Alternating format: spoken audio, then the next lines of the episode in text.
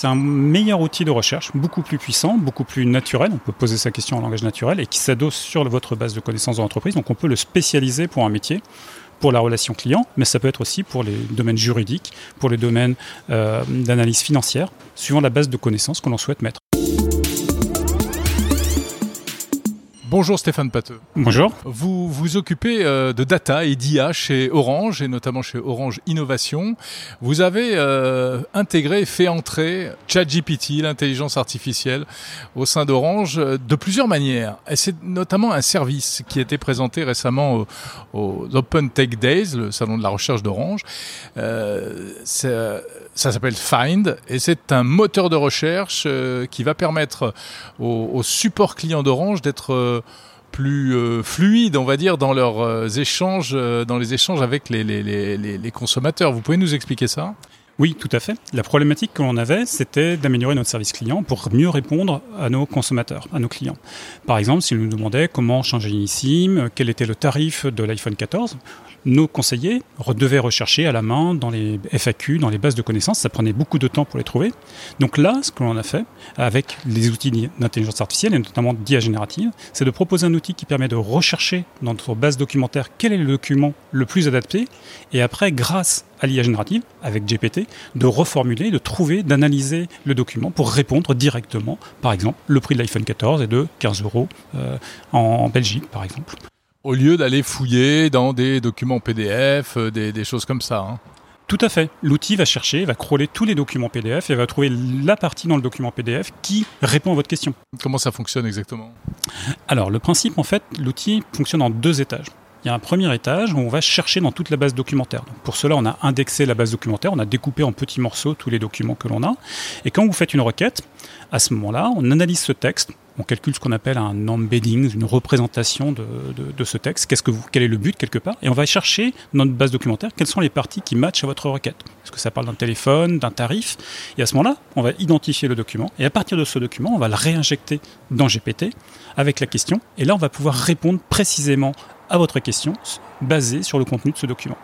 Mais on sait que le, problème de l'intelligence euh, artificielle générative, c'est que parfois elle hallucine. Ça veut dire qu'elle raconte n'importe quoi. Quand elle ne sait pas, elle invente. Est-ce qu'il n'y a pas ce risque-là également dans euh, ce que vous décrivez? Alors justement, le but, c'est d'essayer de limiter ce problème puisqu'on va chercher dans une base documentaire quel est le document pour répondre à votre question. Et on répondra à partir du, du contenu de ce document. Par contre, si on ne trouve pas de document, si on ne trouve pas un document qui matche bien, eh bien le système vous répondra qu'il n'a pas trouvé la réponse, tout simplement. Finalement, c'est ce qu'on attendrait aujourd'hui d'un système euh, d'IA grand public, mais qui n'existe pas encore. Tout à fait, puisque là, dans le grand public, on est dans un domaine qui est beaucoup plus large. Là, on est dans un domaine très spécialisé. On peut cantonner la base documentaire sur laquelle on s'appuie pour répondre. Quand on est dans un domaine grand public, on ne sait pas à l'avance quelle question va être posée, du coup, quelle source documentaire utiliser. On peut penser que ce système-là, c'est ce qu'il y aura demain euh, dans tous les, systèmes de, documentation, euh, dans toutes les entreprises. En fait, c'est le meilleur moyen d'accéder à l'information. Oui, tout à fait. C'est un meilleur outil de recherche, beaucoup plus puissant, beaucoup plus naturel. On peut poser sa question en langage naturel et qui s'adosse sur votre base de connaissances de l'entreprise. Donc on peut le spécialiser pour un métier pour la relation client, mais ça peut être aussi pour les domaines juridiques, pour les domaines euh, d'analyse financière, suivant la base de connaissances que l'on souhaite mettre. Pour le réseau aussi, une base télé, de, de contenu technique télécom pour un technicien d'intervention, par exemple. Tout à fait. Je crois que pour l'instant, Find est réservé aux collaborateurs Orange, mais les clients n'y ont pas accès directement. Tout à fait, puisque notre position au niveau d'Orange, c'est ne pas de mettre euh, face aux clients des outils d'IA générative à cause du risque que l'on peut avoir.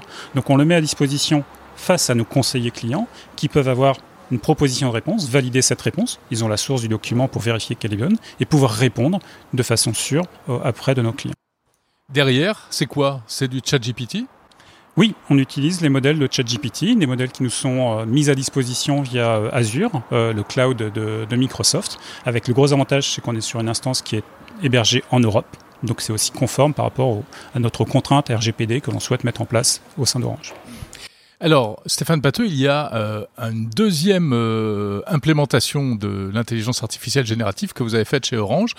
Là, c'est beaucoup plus en interne. Vous utilisez également ChatGPT pour les collaborateurs Orange, mais c'est un ChatGPT euh, qui est à votre botte, on va dire. Tout à fait. Le problème que l'on a aujourd'hui avec ChatGPT, tout le monde l'utilise. Et donc, on a un gros problème au niveau entreprise de laisser nos collaborateurs utiliser une version de ChatGPT grand public, voire même commercial, puisque ces solutions ne sont pas hébergées en Europe, elles sont hébergées aux États-Unis. Et on a un risque de fuite euh, d'informations, euh, de propriété intellectuelle de Orange, d'informations sensibles. C'est un peu le problème de Shadow IT, euh, d'utiliser des, des, techniques d'IT qui ne sont pas internes à Orange. Donc, du coup, ce qu'on a proposé pour nos collaborateurs, c'est une version interne de l'interface de ChatGPT en, utilisant les technologies qui sont proposées par Azure. Donc on a réalisé une interface avec les API proposées par Azure pour proposer une version équivalente à ChatGPT. Le service chez nous s'appelle Dinutu, Dinutu Chat, euh, une toolbox d'IA générative pour Orange, qui est un environnement sécurisé où on sait que les données ne sortiront pas d'Orange, ne seront pas utilisées pour réapprendre ces modèles, donc pour proposer cette solution technique à nos collaborateurs. L'intelligence artificielle est très gourmande en ressources, donc également avec un impact environnemental qui n'est pas neutre. Euh, qu'est-ce qu'il en est de ces solutions? Alors effectivement, ces solutions utilisent des modèles qui utilisent beaucoup de ressources. Euh, typiquement, elles tournent sur des GPU, des instances qui consomment énormément d'énergie. Elles apportent pour autant euh, une plus-value énorme par rapport à, la capacité de, répondre. Donc nous, ce que l'on regarde, c'est un petit peu d'étudier les différents modèles qui, peuvent être utilisés. Il y a différentes versions de GPT, GPT 3.5, GPT 4. On essaye de pousser nos salariés à être sensibilisés par l'intermédiaire du coût que représentent ces modèles, à plutôt utiliser les modèles euh, plus petits, par exemple un GPT 3.5 plutôt qu'un 4 si on a une question simple, voire aussi et ce que l'on va proposer euh, dans les mois à venir, euh, des modèles alternatifs comme des modèles open source, par exemple le modèle Lama proposé par euh, Meta ou des modèles de Mistral qui sont des plus petits modèles moins consommateurs et les inciter nos, nos collaborateurs à utiliser ces modèles qui sont plus vertueux. Est-ce qu'un jour Find, par exemple, pourra être disponible dans euh, le chatbot euh, directement utilisable par les, par les clients? Alors euh, oui, on a plusieurs projets d'expérimentation. Il y a eu une expérimentation côté Orange France. Alors ce n'est pas tout à fait Find, mais c'est une version assez proche qui s'appelle l'Infobot, qui était en version bêta sur le portail d'Orange France, où les clients pouvaient tester justement, poser une question. J'ai un problème avec ma Livebox, comment je fais? J'ai des frises d'images. Ils nous renvoyaient vers la FAQ les bonnes réponses en fait adaptées. Donc c'était une sorte de version de Find euh, développé avec d'autres outils, mais qui pouvaient répondre à ce côté-là. Donc on pourra avoir dans les mois, années à venir, une solution de ce type apparaître pour nos clients. Mais il faut qu'on valide absolument la, qualité, la véracité des informations qui sont fournies par ce système. Toute dernière question, euh, selon vous, on est vraiment rentré dans une nouvelle dimension d'accès à l'information avec ces outils-là? Oui, on a vraiment une démocratisation, je dirais, de, l'accès euh, des outils avec l'IA générative. On arrive à avoir des solutions qui sont techniques très pointues, qui étaient réservées à des experts, qui maintenant deviennent dans la main de, du Kidam, de un peu tous les utilisateurs. Et c'est vraiment une révolution de ce côté-là. Merci beaucoup, Stéphane Pateux. Je rappelle que vous euh, travaillez sur euh, l'implémentation de ChatGPT au sein d'Orange et de tout ce qui est lié à l'intelligence artificielle et à la data.